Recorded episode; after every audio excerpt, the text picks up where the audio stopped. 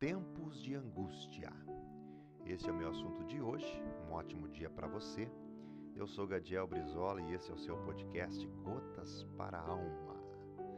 E o texto escolhido para hoje é esse: E levando consigo Pedro e os dois filhos de Zebedeu, começou a entristecer-se e a angustiar-se muito.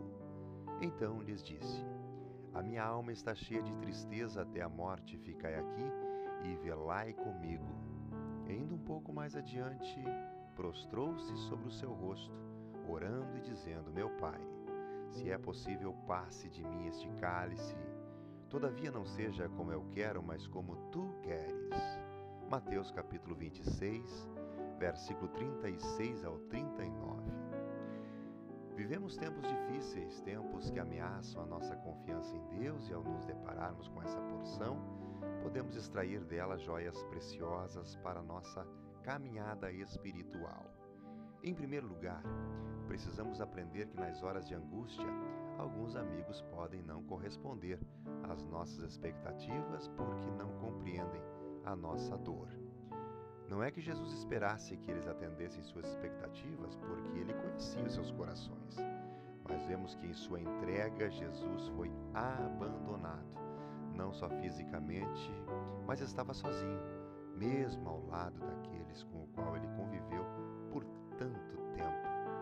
Eles não entendiam a sua dor, por isso dormiram, mesmo quando haviam sido chamados para orar e vigiar com ele.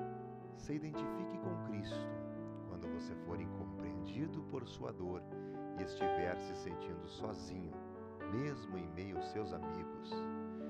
Ele sentiu as nossas dores, sabe o que passamos também nas aflições. Por outro lado, se você é amigo de alguém que sofre, então não se deixe dormir, mas mostre que você está ali para vigiar com ele em oração. Mostre o quanto você se importa com ele ou com ela mesmo que não entenda a sua dor. Nas horas de angústia, em segundo lugar, devemos saber que precisamos orar.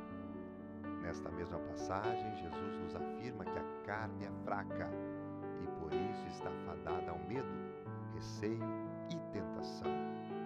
Por isso, o espírito deve ser fortalecido através das orações. E se até Cristo o fez, por que nós não fazemos?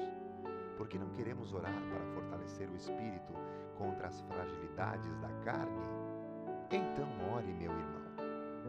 Ore, ore e ore cada vez mais.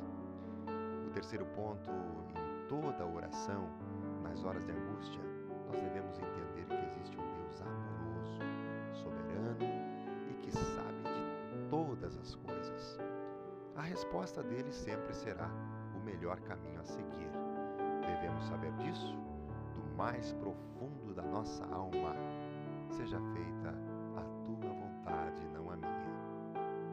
Finalizando, leiamos o texto de Romanos, capítulo 8, versículo 28, que diz assim: E sabemos que todas as coisas contribuem juntamente para o bem daqueles que amam a Deus, daqueles que são chamados segundo o seu propósito. Deus tem um propósito em minhas aflições. Portanto, meu amigo, minha amiga, confie inteiramente no Senhor